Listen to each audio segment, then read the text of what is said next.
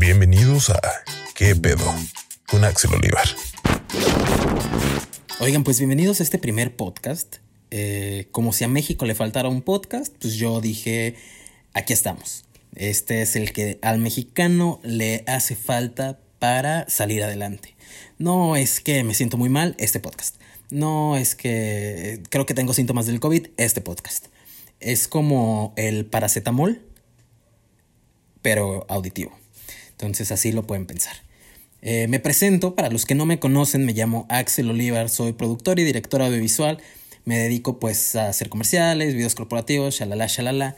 Eso no es de lo que vamos a hablar aquí, solo es para que tengan un contexto de, quién soy. Y, y algo muy importante que les quiero decir es, les voy a decir cómo soy físicamente. ¿Por qué? Porque muchas veces escuchamos eh, algunos podcasts y escuchamos la voz de la persona y pensamos o idealizamos que son de cierta forma dependiendo de nuestros gustos. Yo no quiero que pase eso, o sea, no quiero que me estén escuchando y digan Chayán, se ve como Chayán, o, o, sea, se escucha como Chayán y puede ser como Chayán, o que digan eh, como Brad Pitt, un poquito viejito y guapo. Pues no, o sea, la realidad es que, eh, ¿qué más quisiera yo ser Chayán? No puedo ser Chayán. Entonces, ¿cómo soy yo? Cierren los ojos. Un segundo. Ya los tienen cerrados. Ahora, imagínense a Kalimba. Ya todos tenemos en la cabeza Kalimba. Soy igualito a Kalimba. Pero mi teoría es, Kalimba es aproximadamente 10 años eh, más grande que yo. Entonces, mi teoría es que yo soy su hermano y no lo sabemos. Mi teoría también va de que eh, sus papás tenían, cuando, cuando nació uno de sus hijos, el papá tenía como un radar de decir, tú vas a ser cantante y vas a, saber bailar. Tú vas a estar eh, en OV7 y cantas y bailas. Entonces como que tenían el radar de, de todas estas cosas chidas que, que la gente pues puede hacer, ¿no? Y que la familia de Kalimba puede hacer. Entonces, cuando nazco yo, el radar les dijo, tú no vas a hacer nada, tú vas a hacer un podcast. Y me regalaron. Entonces fueron a un Kentucky, donde mi mamá era cajera, y le dijeron, señora, o en este caso, en esos años, señorita, ¿quiere un bebé? Y mi mamá dijo, sí. Entonces ya llegué con mi familia, que es la familia de ahorita, y pues no me quejo, pero también estaría chido saber si soy hermano de Kalimba o no. Y para los que se estén preguntando si nos conocemos, si nos conocemos. Hay unas fotos por ahí donde, pues si nos ven, o sea, somos hermanos, real. Entonces, bueno, pues ya, eh, lamento decepcionarlos de no verme como Chayanne. Yo soy más alto que Kalimba al menos, pero pues sí, es como Kalimba. Tengo lentes también, tengo tatuajes y la barbita también. Exactamente como él, más alto. Y bueno, pues nada, otra vez bienvenidos a, este podcast. ¿De qué se va a tratar? ¿Qué pedo con? Se va a tratar de que platiquemos de todas esas cosas que nos pasan en la vida, pero como son. O sea, no quiero que disfracemos las cosas o no, o, no quiero que, que, piensen que todo es color de rosas, ¿no? Porque pues, pues no, pues la vida no es así, lamentablemente. O sea, hay altos y bajos y hay muchos bajos más que altos, entonces es difícil, pero sí se puede. Y vamos a hablar de, todo lo que les gusta, o sea, también escríbanme eh, y pónganme, oye, ¿qué pedo con este tema? ¿No? Por ejemplo, el tema de hoy es ¿qué pedo con graduarse? Porque es un tema muy importante de que de verdad o sea, a los que me están escuchando y van a iniciar la universidad o están en la prepa o a la mitad de la carrera, ahorita no lo ven, pero ya que llegue a su último semestre, ya que estén dando ese pasito que digan, ya me voy a graduar, aquí es donde entramos nosotros y es, sí, pero escucha esto. ¿Por qué? Porque a veces pensamos que cuando nos graduamos la vida va a estar resuelta. Independencia, eh, un chingo de dinero, eh, todos los proyectos que quiero hacer, que, que, sí, o sea, a lo largo, ¿no? Pero no luego, luego, o sea, no eh, saliendo y ya. Un, sales y sales un viernes y el lunes millonario. No pues así no pasa, ¿no? O todos quisiéramos, o a lo mejor y sí, si me estás escuchando y tu familia es, es millonaria, pues, pues tú sí, y ya, pues mándame fotos de Tulum todos los fines de semana. Pero si no, pues es, es todo esto que pasa, no solo laboralmente, pero internamente, eh, ¿cómo, cómo están estos cambios de ver a todas las personas todos los días en la escuela Y ya no, o sea, ahora si estás en una oficina, ves a los de la oficina, si estás freelanceando, pues no ves a nadie. Y ahorita con el COVID y el home office, pues también está, está cabrón, ¿no? Y justo es platicar de, de, todas estas cosas. Vamos a tener a varios invitados a lo largo de, de estos capítulos que nos cuenten un poquito desde su experiencia y desde lo que ellos piensan de, de qué se trata. Eh, y pues si les sirve, adelante. Eh, si no, pues no lo escuchen, ¿no? Ya aquí le pueden dar eh, back y escuchen a Maluma. Es, es bueno, la de Hawái está muy buena. Ya pasó como el mame de Hawái, pero ustedes ahorita regresenlo y escúchenlo y se les va a olvidar todo lo que acabo de decir en este podcast.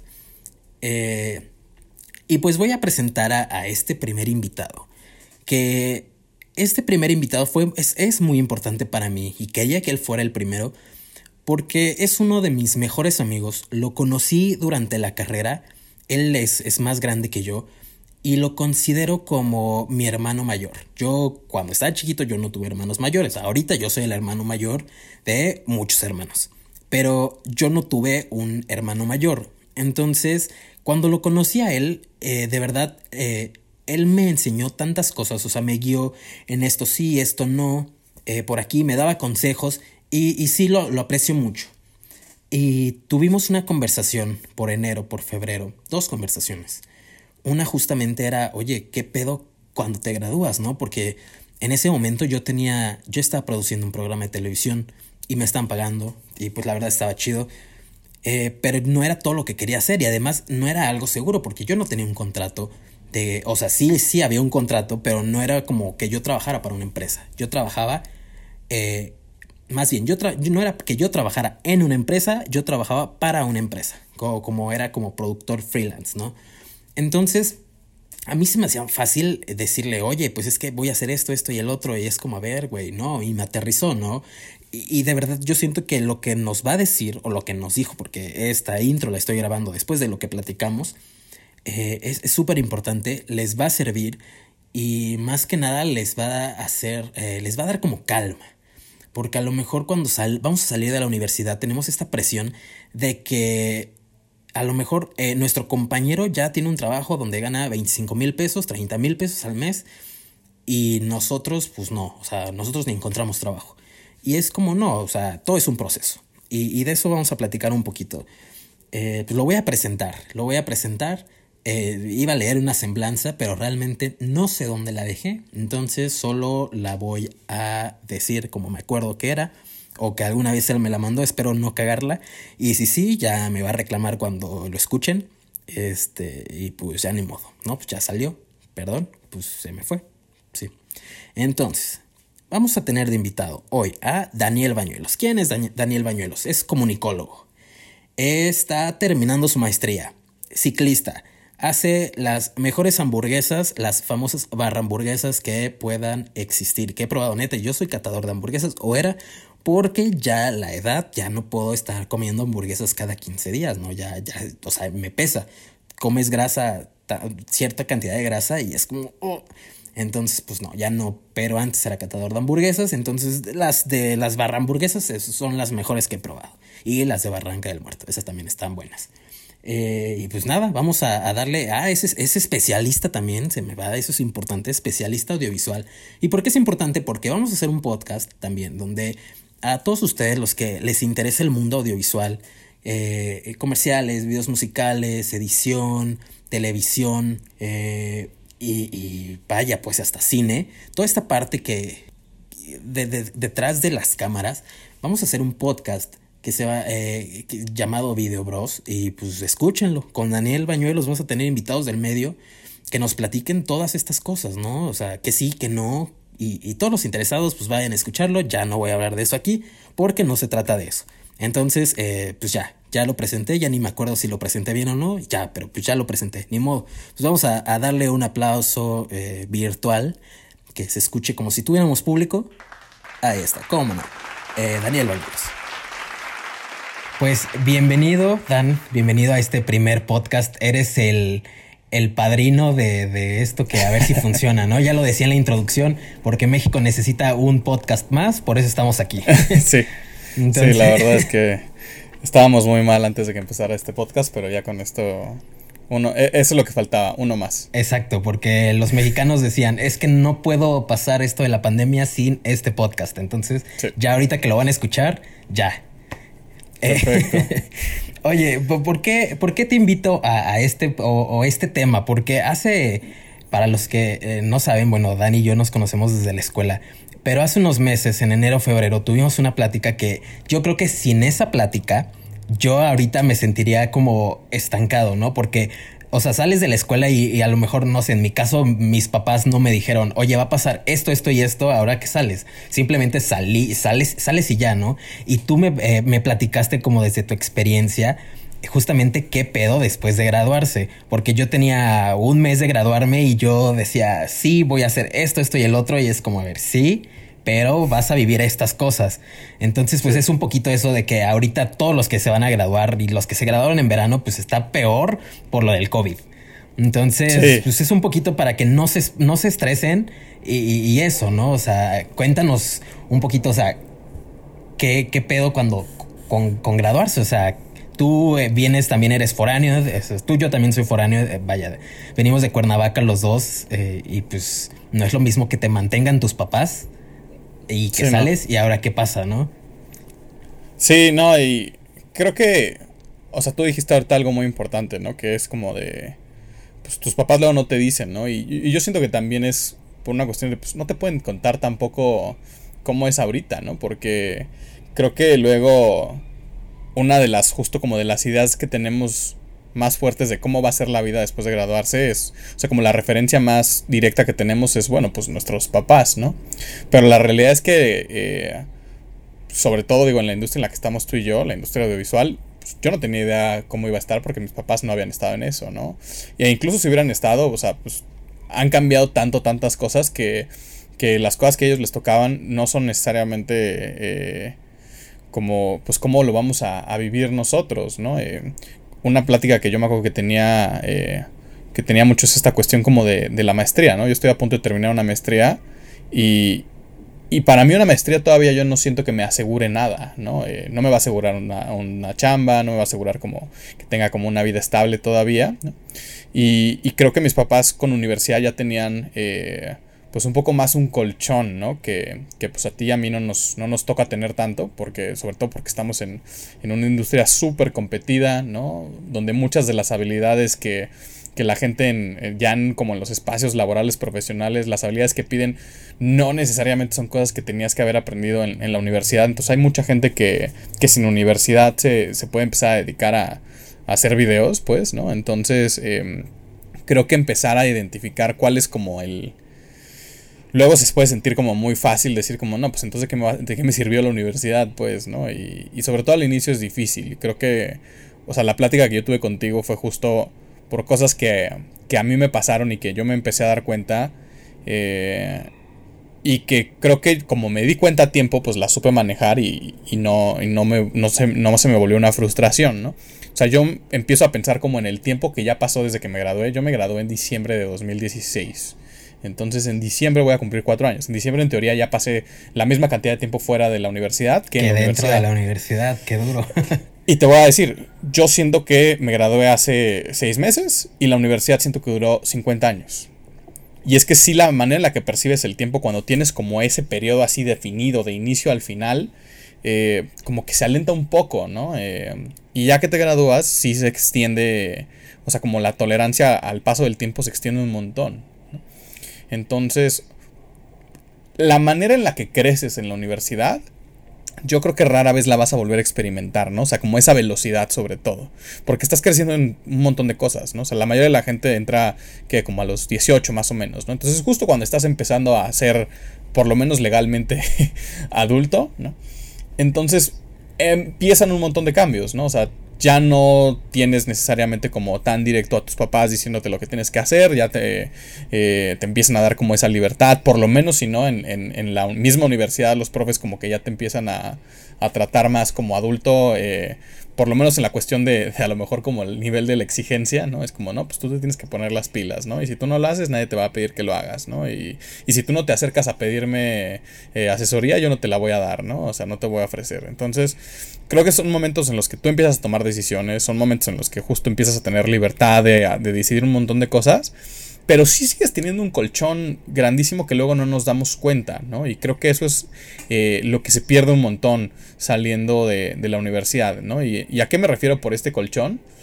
Por una parte, tienes el colchón de que en el aspecto, digámosle, profesional, si tú cometes un error, si algo no te sale, si no terminas algo a tiempo, lo que estás perdiendo es calificación. En la escuela. Y cuando, exacto. Y cuando estás en la escuela, eso se te hace como lo más, este, lo más importante del, mundo, digamos, ¿no? Pero lo único que estás perdiendo son puntos en un papel, ¿no? Eh, no, no significan nada realmente. Digo, salvo que tengas una beca o algo por el estilo, ahí sí es diferente, ¿no? Pero para, para los demás es solamente como un papel, una representación de algo, ¿no? Eh, el otro colchón es justo esta parte de, de, los papás, ¿no? Mucho, mucha gente vive con sus papás y, y, hay cosas que das por hecho, ¿no? Que no te tienes que preocupar que parece que son insignificantes, pero, pero aunque son poqui aunque son cosas que, que, por sí solas son, son sencillas, cuando se van apilando se empieza a complicar, ¿no? Y, y creo que esa es la dificultad más grande que yo tuve también que, que ir viviendo yo tuve la ventaja de que yo, yo me fui a vivir solo desde, desde que empecé la universidad. Es que, es que eh, esa es la otra. O sea, decía, no, o sea, nosotros somos como foráneos y nosotros eh, estamos acostumbrados tal vez a vivir solos, sí con, con el apoyo pues de los papás eh, de, económicamente en la universidad, pero hay muchas personas que, que he leído últimamente que viven ahorita con sus papás, que son locales, y es como, ok, ya te vas a graduar y luego qué, ¿no? Y, hay unos que ya se graduaron y están sufriendo porque siguen viviendo ahí, que ahorita es, a lo que vamos a llegar como a esa parte ya que te vuelves independiente. Sí, no, y a ver, yo voy a hacer un disclaimer que es súper importante, porque luego creo que esas cosas son medio tabú. Yo me fui a vivir eh, a un departamento que es de mi mamá, que ya había comprado eh, pensando que en algún momento a lo mejor su vida la llevaba a vivir al, al DF, ¿no? Entonces yo tenía la, ventaja, incluso hasta sobre ti, que yo no estaba rentando, yo estaba en un lugar que si era, si no mío de mi familia, pues, y era casi como si fuera mi casa, entonces, pues yo tenía esa seguridad de que todo el tiempo iba a estar viviendo ahí, ¿no? Y que creo que luego muchos foráneos tienen esa cuestión de que, pues sí, este semestre vivo aquí, pero quién sabe si el siguiente también, entonces como que te, empiezas a acostumbrar un poco a que tu vida es un despapalle por, en, ese, en ese aspecto, ¿no? Eh, pero ya después como graduándote como en la onda profesional, pues ya la vida ya no se divide en semestres, ¿no? Y eso es algo que, que creo que a mucha gente se le, se le complica, ¿no? Porque creo que en los semestres, en la universidad, lo que, lo que sabes que tienes es que cuando todo está así en su nivel como de, de mayor presión, simplemente tienes que aguantar un par de semanas más y se acaba.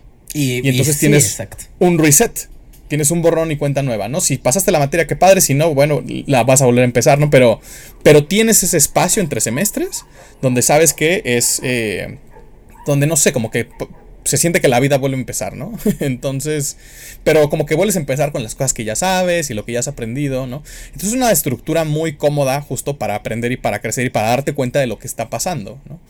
Y cuando te gradúas de la universidad pierdes eso. Porque ahora todo es, el tiempo es lineal absolutamente, ¿no? No hay como estos periodos donde se repite y se repite, ¿no? Entonces... Y, ese es un pedo, porque por ejemplo yo ahorita como lo he, lo he, vivido, digo, llevo apenas, voy a hacer un año, estoy, estoy a punto de cumplir un año.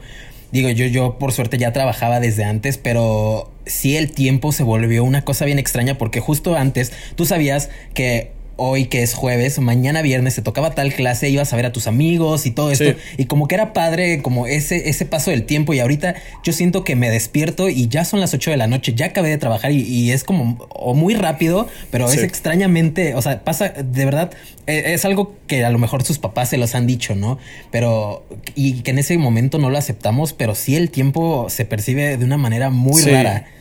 Yo no, me acostumbro la universidad te da eso, te da una estructura de, en la vida, ¿no? O sea, te tienes que parar esta hora para ir a esta clase y saliendo de esa vas a esta otra y en este tiempo tienes el break, entonces en el tiempo en el que convives.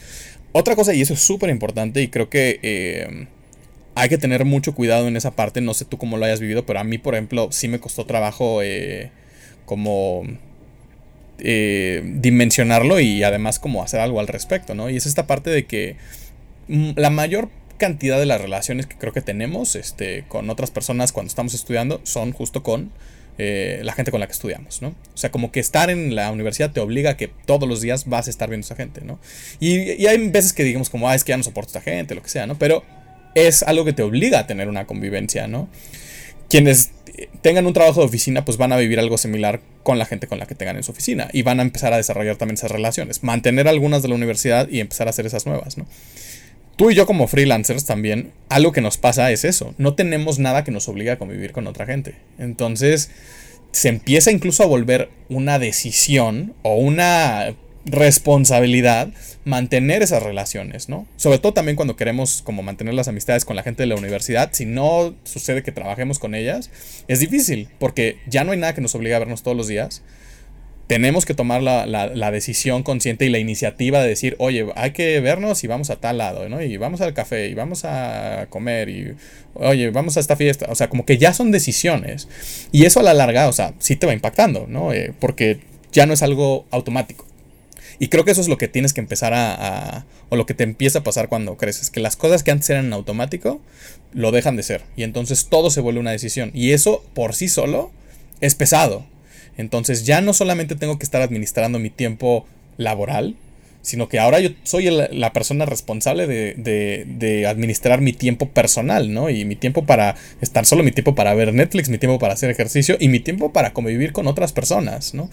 Porque, otra vez, o sea, creo que muchas de las amistades de la universidad que se pierden, se pierden más que otra cosa por eso, ¿no? Porque ya no hay como un, el pegamento, ¿no? De, la universidad que te obliga a que, a que se vean. Y creo que lo que sí hay que procurar y entender, y creo que eso es lo más saludable, es también pensar que no va a ser lo mismo. No vamos a tener la misma relación que teníamos simplemente porque no nos vemos ya todos los días, ¿no? Entonces hay que transformar esa, esa relación. O sea, ya nos tenemos que ver de manera más consciente. Entonces, cuando nos vemos, tenemos, a lo mejor pasa más tiempo en medio y tenemos más cosas de que platicar, ¿no? Eh, entonces, justo nada más es eso, como de manejo de expectativas, ¿no? No porque nuestra amistad no se siente igual que en la universidad significa que ya está desgastada, ¿no? O sea, no puede ser igual, se tiene que, que, transformar, pero sí se tiene que, sí se tiene que cuidar, porque es muy fácil que se pierdan cuando las descuidas. Que esa es la, la famosa, pues, etapa adulta, ¿no? Como que ya eres como más consciente de que justo antes, no sé, yo siento en la prepa o en la universidad, te enojabas con tu amigo o con tu amiga, pues, por una, por X cosa que de verdad era, era algo súper sencillo, o por porque no te contestó el WhatsApp y no sé qué. Y ya que creces, o sea, pues ya cada quien tiene una vida, cada quien está haciendo como una vida y ya saben que tienen responsabilidades y te va a contestar claro, pero tienes que estar, o sea, no está ahí todo el día para ti, ¿no? Y, y, exacto, y va a ser más difícil empatar agendas, empatar tiempos. Y la otra también es, o sea, ahorita que lo dices, algo que sí me, pongo, me pone a pensar es que, por ejemplo, lo que te obligaba a saber que ibas a tener que convivir con esa persona, por lo menos durante todo el semestre en esa clase, es que igual, si te peleas por algo, como simplemente el hecho de seguirse viendo, pues daba o propiciaba, bueno, nos reconciliamos, ¿no? O sea, porque pues es como con la gente de tu familia, es difícil mantenerte enojado simplemente por la cercanía que vas a estar teniendo, ¿no? Eh, ya no tienes eso, ¿no? Si te peleas con alguien es muy fácil decir, ya no lo voy a volver a ver en mi vida, ¿no? Sí, entonces... Es duro es como de, en esa parte de las amistades creo que hay que cuidar mucho, mucho eso, ¿no? Ahora, la otra es como, creo que a mí, por ejemplo, algo que siempre me pasaba en la universidad es que se me hacía muy complicado planear a futuro, porque siempre tenía como el, bueno, pues no sé, por ejemplo, yo tuve un intercambio, ¿no? Y entonces, como el año antes del intercambio, dije, no puedo planear nada tan a futuro o un proyecto tan largo porque sé que voy a tener ese intercambio y me va a interrumpir todo, ¿no? Y luego terminando eso, era como de, no, pues ya que me gradúe, ¿no? Y me gradué y luego, o sea, yo estuve un año entre que terminé la universidad y antes de que empezara la maestría, ¿no? Entonces como que siempre he tenido esa como dificultad de decir, eh, o esa complicación que no me deja decir, bueno, ¿qué voy a hacer de aquí a cuatro años? Porque siempre tengo algo encima, ¿no? Y, y yo hasta ahorita yo no te sé decir qué se siente no tener eso porque no lo he tenido, ¿no? Pero, pero creo que eso sí es importante. Pues se te abre un panorama de que puedes hacer 50 mil cosas y ya no tienes esa claridad de qué sigue después. O sea, la parte que te da la escuela también es eso, es una estructura. De este año pasas al siguiente y de este año pasas al siguiente y de la primaria pasas a la secundaria y de la secundaria a la prepa y de la prepa a la universidad, ¿no? O sea, en la chamba ya no hay como ya no es tan claro, ¿no? Eh, ya no hay ninguna garantía de, bueno, estás en este puesto y subes al siguiente y subes al siguiente. Que quisiéramos pensar que lo es así, pero, pero no en todas las empresas es una garantía, ¿no? O sea, y menos en la que nosotros estamos, en la que y menos en la que nosotros estamos, sí, porque en la que nosotros estamos también es de pues lo que hagas y los proyectos que vayas jalando y idealmente este proyecto te va a llevar a uno más grande, pero tampoco siempre es así. O sea, hay que estar como oscilando y creo que sí hay que tener muy claro qué es lo que queremos como en nuestra vida, porque claro que se puede tener todo, pero pregúntale a la gente y pregúntale quién tiene todo y nadie te va a contestar que lo tiene todo, ¿no? Eh, hay que priorizar, ¿no? Y, y, hay que decidir qué es lo que más nos importa. Y que es también, o sea, eso ya en sí, pues es un privilegio, ¿no? O sea, como de... Porque pues hay gente que quizás va a decir, no, pues yo tengo que que trabajar porque necesito pagar una renta, ¿no? Y ese tiene que ser mi primer enfoque y eso hace que, sea muy complicado tomar decisiones que te permitan hacer otra cosa, ¿no? Pero si tienes esa flexibilidad, ¿no? De decir como, bueno, ¿qué es lo que quiero hacer?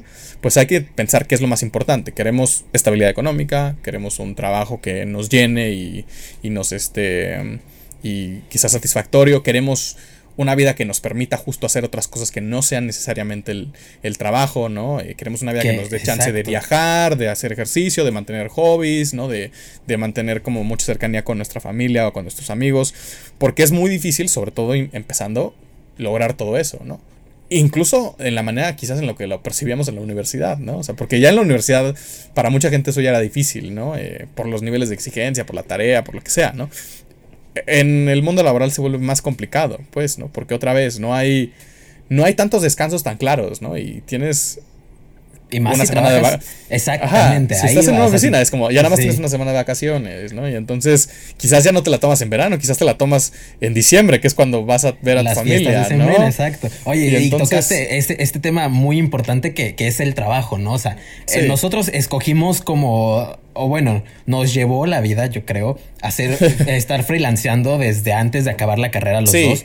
Pero hay muchas personas que, que sabemos que están como eh, tienen esto, este nervio o esto, no, que no saben qué va a pasar. O sea, estamos con el COVID, está, está muy feo eso, pero sabes, es como, híjole, no trabajé en toda la carrera o no, o no hice como, eh, no estuve de pasante, no hice. Eh, sí, experiencia. Exacto, experiencia. Y ahorita no saben, o sea, qué van a hacer. Y es, y es, más importante. Sí, creo que es más difícil. Creo que, o sea, hoy en día la gente que está estudiando en la universidad, una de las cosas que tienen que procurar es buscar experiencias que les permitan ya tener como acercamiento con el mundo laboral desde la universidad, ¿no? Y, y eso puede ser desde tu servicio social incluso, ¿no? Hay lugares donde tienes que hacer hasta servicio profesional. O sea, aprovechar muchísimo eso. Y si los tiempos te lo permiten, buscar también, o sea, hacer una pasantía, hacer, o sea, si tú estás en un eh, tipo de chamba que te deje freelancear, empezar a freelancear, ¿no? Porque, o sea, hay cosas que no que no se pueden aprender en la universidad, pues, ¿no? O sea, aunque te las enseñen, ¿no? Aunque hay una materia dedicada a eso, hay cosas que no las vas a aprender porque pues, son experiencias ya únicas, individuales y las tienes que estar viviendo, ¿no? Y creo que eh, todo mundo se da como sus tropezones al inicio. La cosa es justo eso, tú y yo, pues, tuvimos la fortuna de que esos tropezones nos los empezamos a dar en un punto en el que no dependía de una chamba si pagábamos la renta o no, ¿no? Si comíamos, o no. Exacto. Entonces, como que Sí, yo cuando freelanceaba pues era padrísimo porque todo el dinero que ganaba era dinero que podía eh, reinvertir, pues, ¿no? O este, o darme gustos, ¿no? sí. Entonces, no sé, como que pasa eso, ¿no? Te gradúas y te das cuenta que, que, el dinero que empiezas a ganar no necesariamente es suficiente para poder hacer todo eso, ¿no? Y entonces tienes que empezar a, a acostumbrarte a decir como, lo que tú decías, no sé si lo dijiste ahorita empezando, lo dijiste antes de que empezáramos el programa, pero a darte cuenta que la leche es cara, pues, ¿no? Justo, exacto, íbamos ahí. O sea, porque muchas personas se gradúan y yo fui una de esas personas y lo primero que piensas es independencia, por fin tu dinero y ya quiero vivir sola, solo, sola. Y bueno, los que viven en la ciudad, vivir en la ciudad es extremadamente caro, las rentas, ¿no? Eh, y, y, es eso de que a lo mejor ustedes consiguen una chamba donde sí les paguen 15, 20 mil pesos y sí se pueden rentar algo chiquito, pero si no, o sea, y tienen que empezar como más abajo y siendo roomies con alguien, si te empiezas a dar cuenta que, todo es caro, ¿no? Porque antes era muy fácil decirle a nuestros papás, oye, quiero esto, necesito esto. Y cuando estábamos más chiquitos, eh, comíamos y comíamos, digo, pues es parte de la familia. Tú, si te daban, o sea, 800 pesos a la semana para gastar, pues había cosas que decías como, güey, se me hace súper fácil gastarme esos 800 pesos en esta pendejada. Exacto. Porque ya tenías como lo demás básico asegurado, ¿no? Entonces... Y, y, exacto. Y, parece justo, dices como, güey, voy a pasar de 800 pesos ahora a ganar 15 mil, ¿no? O 20 mil, ¿no? Que, y parece mucho. Y parece mucho, pero no, o sea, digo, a ver, o sea, no, o sea, creo que que hay que quitarnos como los pelos en la lengua, ¿no? Te digo, yo no estoy pagando renta, afortunadamente, o sea, esa ha sido como de las grandes ventajas que he tenido, no he tenido que pagar renta, eh, pero yo he cotizado, o sea, como cuánto costaría vivir en donde yo estoy viviendo, o sea, los departamentos en donde yo vivo están entre, como entre 7 mil y 12 mil pesos, ¿no? Ponle tú que yo pagara 10 mil de renta, yo tendría menos de la mitad de mi sueldo en otras cosas. O sea. Y ahí que se te va, ¿qué sigue? Luz, internet, gas, comida, agua, ¿qué más? ¿No? O sea, y, y, es algo que no vemos. De que la comida, o sea, muchas cosas de la canasta básica luego sí son caras. O sea, ya no te puedes. Son caras cuando compramos las cosas que a lo mejor bueno, o las marcas que se compraban en nuestra casa, ¿no? Y es algo, es algo que también tú me dijiste, o sea, creces y, quieres seguir comprando esas cosas que tu familia ha comprado porque, bueno, tu familia pues ya hizo, ya pasó todo esto, ya tienen dinero, o sea, para comprarlo y tú quieres comprar, no sé, ese mismo queso y es como, o sea, este queso cuesta 50 pesos y este cuesta 20, ¿no? Pues saben igual, pues el de 20. El de 20, ¿no? Sí, exacto, te empiezas a dar cuenta justo también, o sea, y eso, no sé, digo, creo que también, o sea, digo, tú, tú y yo como estudiantes clase mediero altos del TEC de Monterrey, creo que nos pasó exactamente lo mismo, ¿no? Justo, venimos de familias que ya habían, eh, o sea, como que les había ido bien, ¿no? Y estábamos acostumbrados como a ciertas cosas, digo, no así nada súper lujoso ni nada, pero como a, a, un estándar de vida que definitivamente, pues, por nuestra cuenta, recién graduados. ¿Qué queso sería? Si o sea, tú, el estándar. O sea, está el queso de la horrera, el queso Lala o el queso, creo que el manchego este, el Buenavista, el Buena, no sé qué, que es como el, de los más caros. Que ya no, que ya no son quesos, ¿no? o sea, yo creo que yo estaba en el queso ese de buen, el que no es queso, como me dijiste, buenas noches, Buenavista. Buena, el Buena Noche, ¿no? Esa, o sea, en mi casa había de ese queso. Y ahorita ya no hay de ese queso. O sea, ya no. ya no. Mira, te lo voy a decir con la leche, ¿no? Yo en mi casa había, eh, había leche Santa Clara, ¿no? Pues, la leche Santa Clara es cara en mi casa de leche del Costco y digo, y, y tengo membresía del Costco, que esa es una inversión que si se pueden dar el lujo de hacer vale muchísimo la pena, pero... Pero sí, o sea, como de. Porque ya son esas cosas donde dices, bueno, güey, este cartón justo me cuesta eh, 25 pesos y este me cuesta 20, a la larga se suman esos 5 pesos. Y dices, si me sabe igual, o sea, no me sabe la diferencia de los 5 pesos. Y aparte, pues si le vas a echar café o chocolate, bueno. Pues Ajá, claro, pues sí, que no. O no, o te empiezas a dar cuenta como de, no sé, como de... En mi casa siempre había que galletitas y que cosas así. Y en la media no hay galletitas, porque es como de, güey, no, no voy a comprar galletitas porque una, o sea, como que... Como son mías, me siento con todo el derecho a acabármelas en un día. Pero la otra, eh, pues sí, es un gasto que, que son esas cosas que digo, este sí es innecesario y este sí me podría ahorrar hacerlo, ¿no? Eh, yo me acuerdo cuando estaba en la universidad era bien fácil para mí pedir Uber porque no lo pagaba y pedir este Uber Eats también de repente porque estaba en la tarjeta de mi mamá. Y ahorita eh, Uber es como, Uber Eats es como, oye, es que es viernes, final de quincena y he estado bien estresado, me voy a dar el lujo de pedirme un Uber Eats, ¿no?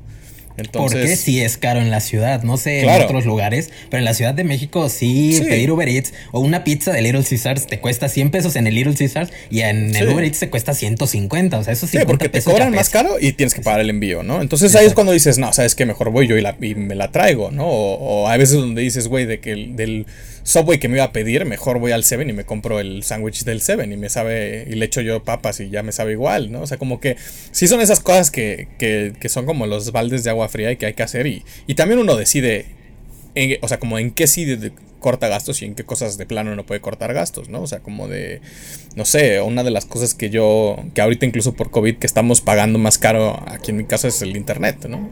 Pero sí decidimos que queríamos tener un internet con una muy buena velocidad porque, o sea, ese sí es como la calidad de vida que, o las cosas que sí afectan o que sí sentimos que afectan más nuestra calidad de vida, pues, ¿no? Pero pues cada quien... Y aparte porque es, es, parte de tu trabajo, ¿no? Nosotros tenemos que subir archivos, bajar, ahorita que estamos dando clases en línea, pues tienes que tener una buena conexión. Pero, eh, pues sí, sí, es eso de que también antes del COVID, las salidas, ¿no? Antes en la ah, universidad era muy fácil decir, cada viernes voy al McCarthy's o a donde quieras con los amigos. Y ahorita es como, híjole, espérate. Porque además, espérate, ¿sabes yo qué hacía? O sea, yo con el dinero que me dan en la semana, yo podía decidir en la semana, ¿sabes qué? Voy a comer puro cereal para gastarme de mis 800 pesos 80 pesos nada más. Y entonces salgo los viernes con 720 pesos, ¿no? Eh, y entonces me puedo dar así una salida acá súper bien y me pido de todo y como y la fregada, ¿no? Entonces, cuando ya está, o sea, es difícil también ya como cuando te gradúas man, tratar de mantener ese como mismo ritmo de vida de decir voy a comer pura porquería en la semana y ya me, des, me destranco el, el fin y, y, desquito toda la quincena, ¿no? O sea, además, como que la, la edad ya no te lo permite. La edad, ¿no? la edad ya, ya, no, Sí. los- ya no bajas igual. No, ya más empieza- bien, subes más. y Sí. las crudas, ¿no? Yo, yo digo, no estamos, o sea, la gente que nos escucha y que no nos conoce, tampoco tenemos 40 años, No, pero, no, eh, o sea, ya sí llega un punto donde las fiestas te da unas crudas Sí. y ni fiestas, ¿eh? Te tomas, Pero- yo creo que dos litros de cerveza y al otro día te duele, a mí ya me duele la cabeza. Güey, no te vayas tan lejos. O sea, deja tú las fiestas, ¿no? O sea, yo me acuerdo que yo para la universidad yo me podía desvelar, o sea, dos días seguidos para acabar proyectos y al tercero sí, ya como desquitar el sueño, ¿no? O sea, si yo me desvelo hoy pasado de las 2 de la mañana, al siguiente día yo ya no me puedo concentrar. O sea, me cuesta trabajo, me duele la cabeza. Entonces, o sea, es una práctica que yo, ten- yo estaba muy acostumbrado a hacer y no la puedo hacer, ¿no? Para el trabajo. Entonces ahí cambia, ¿no? La otra, no sé, como yo me acuerdo que yo podía estar irme a la universidad, no desayunar y nada más comer a las 4 y perfecto. Si yo no desayuno hoy, al mediodía ya no puedo rendir. O sea, tengo que irme a hacer lo que sea que haya así en la casa. O sea, aunque sea una porquería, pero pues, sentir que ya comí algo porque si no, no rindo. Entonces no puedo mantener como esas mismas estrategias quizás de antes, ¿no? Y además es la otra, y eso es algo que yo he platicado con gente que, o sea, que, que ah, en su primera chamba ganaba 12 mil, gente que ganaba 15, gente que ganaba 20, gente que hasta ganaba 25 en su primera chamba, y nadie le alcanza. O sea, porque también es eso, o sea, tenemos, y digo, yo soy el primero que lo va a decir, tenemos muy malas estrategias luego de, de cómo ahorrar dinero, ¿no? O sea, yo por Pero ejemplo... es que no, no sabemos, porque en la universidad Claro. lo que dices, nos dan, nos dan, nos dan. Y digo, yo conozco muchas personas, y al menos mi papá sí era de que ahorra, ahorra, ahorra. Sí, Digo, es que aprendí, eso es no eso. aprendí bien, pero eso no es de la universidad, eso es una cultura familiar, ¿no? O sea, porque por ejemplo, yo te lo voy a decir, yo en mi familia no se hablaba de dinero, ¿no? O sea, yo no sabía cuánto ganaba mi mamá, yo no sabía cuánto ganaba mi papá, yo no sabía qué Sí, hacer con el dinero. O sea, no hubo, esas no eran conversaciones que teníamos, ¿no? Eh, cuando de repente, o sea, como que yo me daba cuenta cuando de repente a mi papá le habían bajado de puesto o algo así, como porque se modificaban cosas, pero no se discutía eso, ¿no? Entonces, para mí es muy difícil eh, llevar como esa parte a la práctica. Y para mí es muy difícil administrar mi dinero, o sea, porque no estoy acostumbrado a hacerlo. Y es una cosa que, que estoy aprendiendo, ¿no? O sea, que toda- eh, todavía en este momento, ¿no? Pero, por ejemplo, no sé, mi novia, en su familia eran conversaciones muy serias que se tenían de en qué se gastaba y entonces le enseñaban a ella así a administrar su domingo, ¿no? El dinero que, que tenía y entonces ella es súper, súper administrada. Y tenemos un montón de clashes por eso, ¿no? Porque para mí otra vez muchas veces es como de, no sé, me, me pagaron una chamba y, y ella dice que me pica el dinero en las manos y un poquito, ¿no? Me pagan una chamba y estoy viendo, ¿y ahora qué voy a comprar, ¿no? O sea, como Exacto. de las cosas que llevo pensando qué voy a hacer con este dinero, ¿no? Y, y, y esa es una parte difícil, porque antes sí es así, porque dices, tengo todo asegurado, entonces cualquier dinero es extra y entonces me lo puedo gastar y darme lujos, pero ahora no, cualquier dinero es parte de lo que tengo que gastar y la, y la base. Las cosas entonces- básicas de la casa. sí. Exacto, ¿no? Y, y hay veces que dices como que son costos que luego no tienes contemplados y que empiezan a pasar, ¿no? Digo, eso es un poco también la ventaja de rentar. Rentar sabes que vas a pagar tu renta y tus servicios, ¿no? Pero pues te digo, aquí pues sí, yo tengo la ventaja de que no pago renta, pero no sé, aquí si se rompe algo, lo tengo que arreglar yo o tengo que pagarle yo a alguien que lo arregle, no sé, ya se rompió, dejó de funcionar un, una lámpara, ¿no? Que tiene un, un foco bien raro y no lo encontramos en internet, pues va a haber que pagarle a alguien para que cambie toda la instalación. Y esos son gastos que si no los tienes contemplado y te agarran en curva. Entonces, y si estás así como al límite de, de lo que ganas es lo que te gastas, cuando sale algo imprevisto, no, pues empieza a, volver complicado, ¿no? Y, y- Que, que eso es algo que, que yo creo que, que tienen que, o sea, que tenemos que, que empezar a hacer, pensar en que lo que ganemos, guardar un poquito, o sea, Sí. sean 200, 300 pesos, o sea, para que este tipo de cosas, ¿no? Por ejemplo, yo hace un mes tuve que pagar el, el, el servicio del carro y yo no sabía realmente cuánto costaba el servicio del carro. Ah, Entonces, bueno. yo llego al mecánico y me dice, es tanto, yo dije, oye, pues, ¿qué se, qué, qué se le rompió, Mira, no?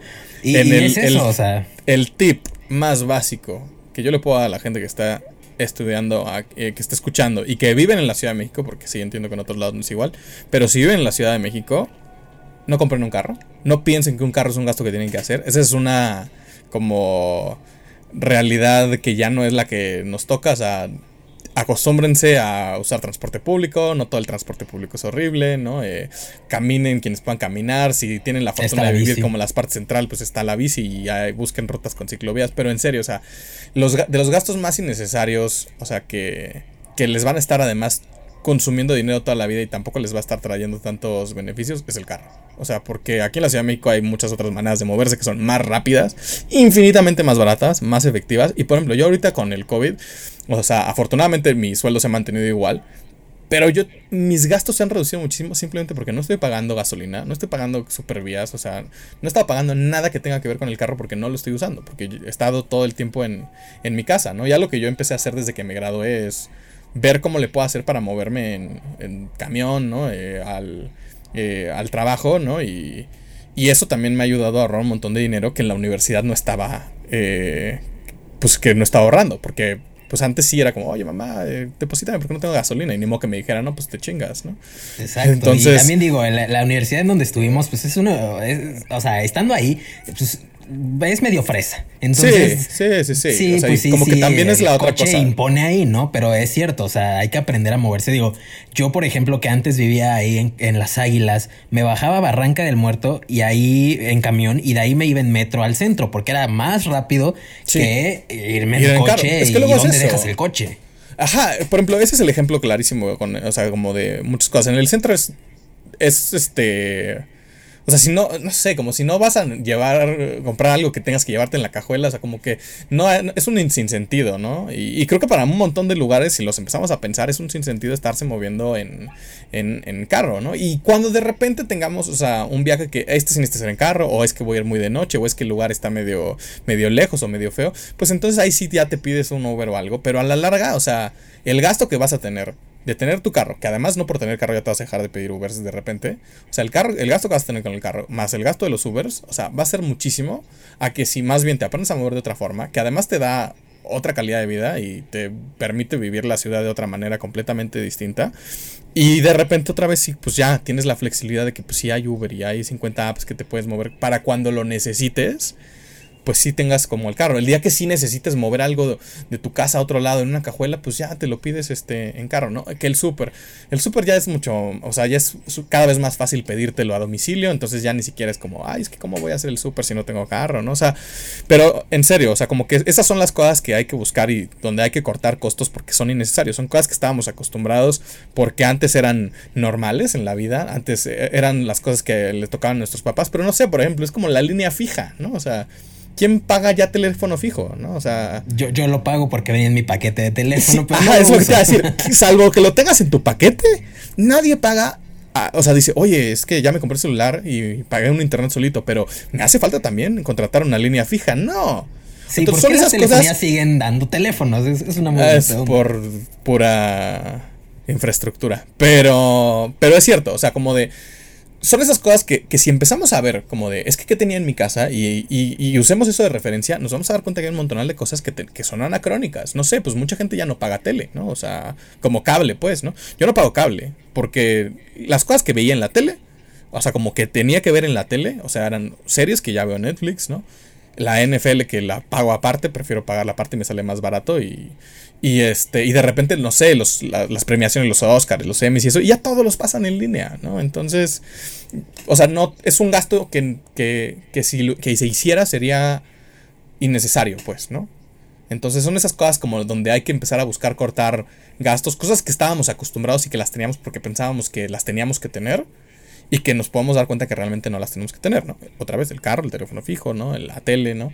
¿Qué cosas no nos damos cuenta y que sí son cosas que tenemos que tener y que eso es súper importante? Seguros, ¿no? O sea, un seguro de gastos médicos, ¿eh? ¿no? Eh, cuando crecen, eh, en las pólizas de, los seguros de sus papás, se acaba. Terminas de la universidad y se acaba. Digo, hay un montón donde, exacto.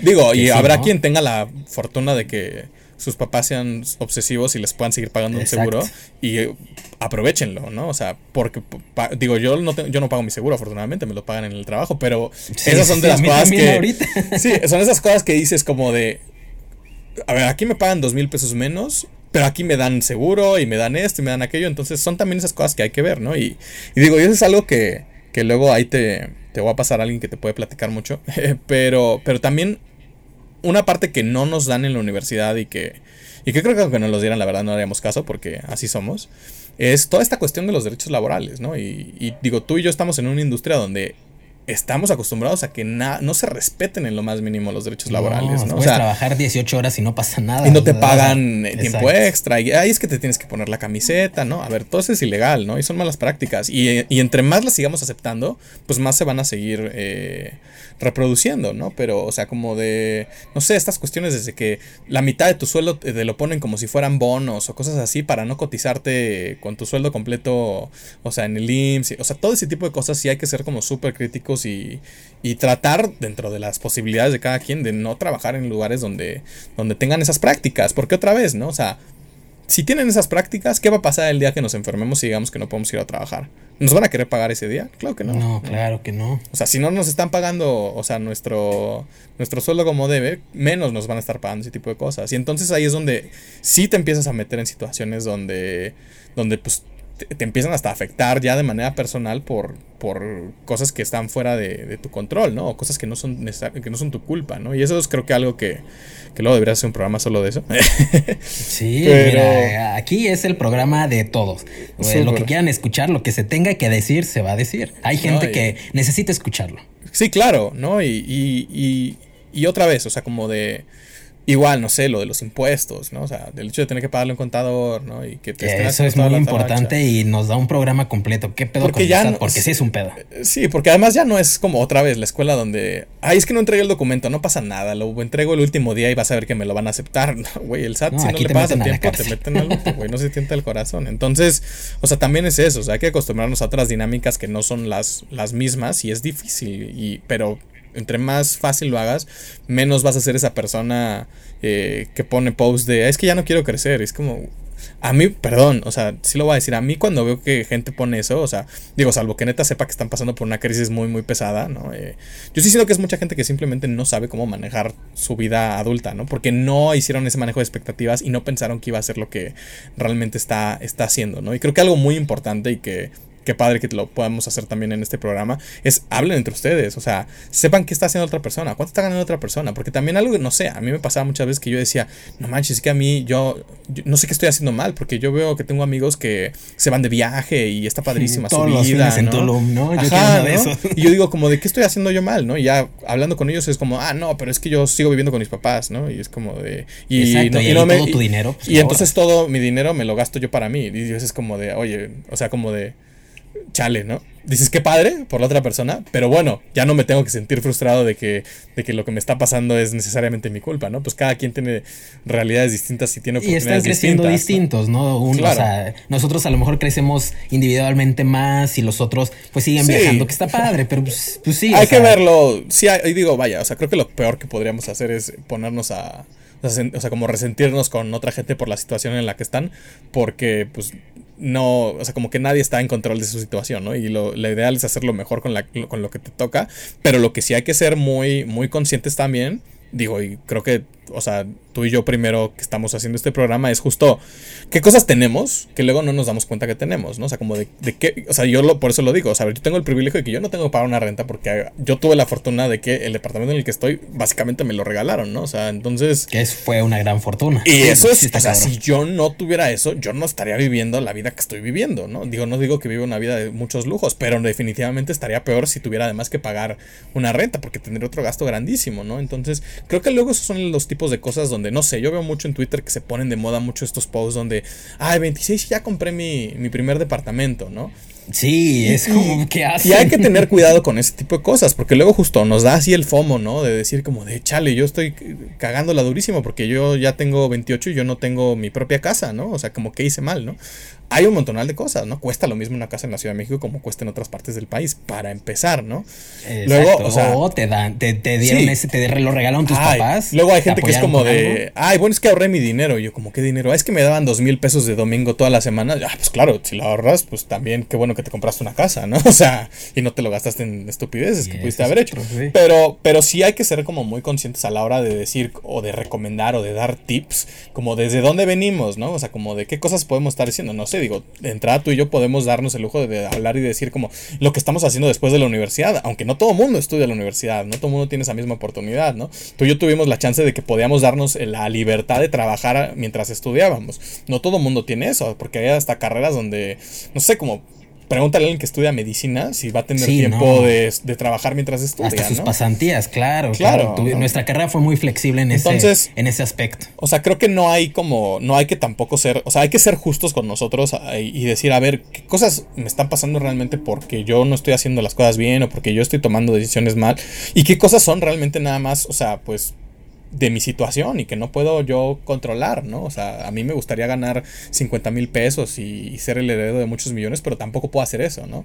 Pero también puedo reconocer que, que sí tengo muchas cosas que ya me ponen en una posición de ventaja, ¿no? Y, y, y mi responsabilidad ahora es de eso sacar lo más que pueda y, y pues digo, tú y yo tenemos también como esta convicción de, compartir experiencias con otra gente y, tratar de, ayudar en lo que, en lo que podamos. Pero sí, siempre que, demos como esas opiniones, esos tips, que sí hay que ser muy consciente de como de, de con quién estamos hablando. Porque no es lo mismo que yo te diga a ti algo, que sé que tú y yo tuvimos muchas experiencias en, en, en común, a que yo le empiece a platicar a alguien eh, que a lo mejor no tuvo la oportunidad de- de estudiar en la universidad en la que yo, que tuvo que trabajar no para hacer experiencia y no para Sí, hacer por portafolios, sino por necesidad, por mantenerse, por mantener a su familia, por mantener, por pagar una colegiatura. Entonces, o sea, no es lo mismo, definitivamente, ¿no? Y, y creo que eso sí es súper importante decirlo, o sea, porque, porque luego hay gente que, que cuando dicen es que, o sea, tú tuviste ese privilegio, la gente como que lo toma como una ofensa y es como, a ver, no es una ofensa, pero sí hay que reconocer de dónde venimos y qué cosas tenemos, porque desde ahí es donde también podemos estar como como, como diciéndole a la gente qué hacer, ¿no? Porque, o sea, yo no digo que la gente no se deba sentir feliz ni contenta de las cosas que está logrando, o sea, o sea, de la gente que se compró su casa, aunque a lo mejor sus papás le hayan pagado el 90%, ¿no? O sea, como no digo que esté mal y no digo que no te sientas feliz y no digo que no lo que no lo disfrutes, pero creo que luego cuando la gente presume esas cosas como esos logros de vida, sin realmente informar el contexto detrás, a mucha gente le genera eh, como una realidad muy distorsionada, ¿no? Y entonces es muy difícil Como lo de los cuerpos, ¿no? O sea, lo de que, que pasó mucho, pues sí, es, es exactamente lo mismo. O sea, Sí. la- podemos ver una vida en Instagram, una vida de, en Twitter, en. Facebook de estas personas, pero realmente, o sea, no se deben de sentir mal. O sea, No. algo con lo que me quedo mucho es cada quien va a su paso y cada quien tiene sus metas y no por ir más o menos está mal.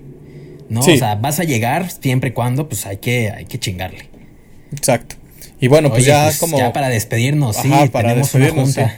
Eh, para Este- despedirnos, creo que eso, ¿no? O sea, como de hay que mantener relaciones con, con, nuestras eh, con nuestros amigos, ¿no? Las personas que tenemos cercanas, para seguir intercambiando este tipo de experiencias, ¿no? O sea, no tener pelos en la lengua para hablar este tipo de cosas, o sea, como de, de quitarnos la pena de decir, es que chin, yo no tengo un trabajo en donde me estén pagando muchísimo, entonces no quiero hablar ni decir nada, no, o sea, no, e- entre más información tengamos, ¿no? Para, desde tips de, güey, yo dónde le tú, tú dónde haces el súper que te sale más barato, ¿no? O tú qué haces para ahorrar dinero, o, o tú cómo le estás haciendo para, para viajar tanto, o sea, si no hablamos entre nosotros, si no compartimos esa información, vamos a tener visiones muy distorsionadas de, de por qué la gente es- está donde está y yo no estoy donde quiero estar, ¿no? Eh, y también, eh, pues nos va a permitir también hacernos estrategias, ¿no? Y de, y de, y de compartir luego cuando digamos, es que, ¿sabes qué? Pues ah, yo estoy en una situación que está de la fregada y la sufro, pero pues ahorita no tengo de otra simplemente con saber que otras personas también lo están viviendo similar a ti, es hasta tranquilizante decir, bueno, pues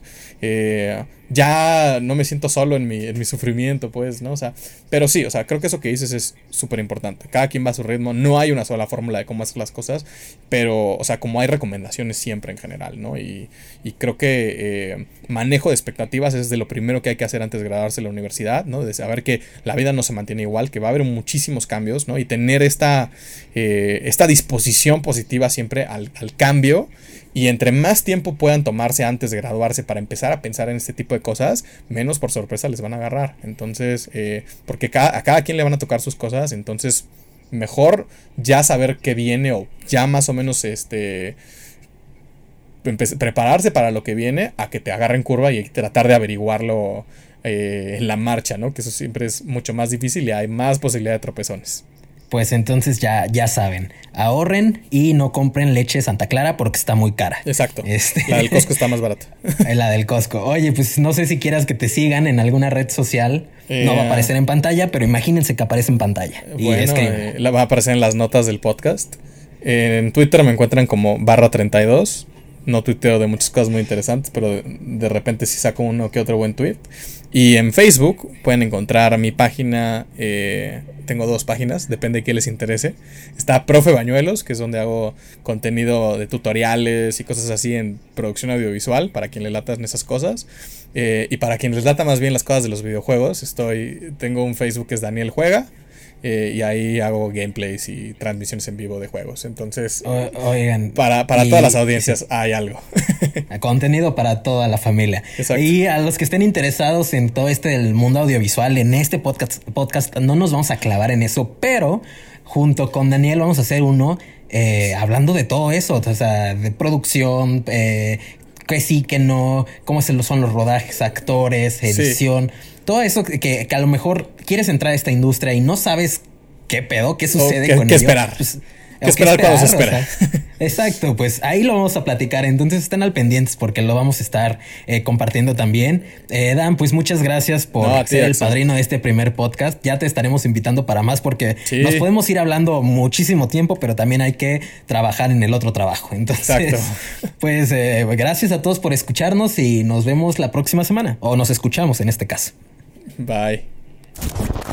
Ya se acabó este pedo, pero no te preocupes. Nos escuchamos la próxima semana en ¿Qué pedo con Axel Olivar?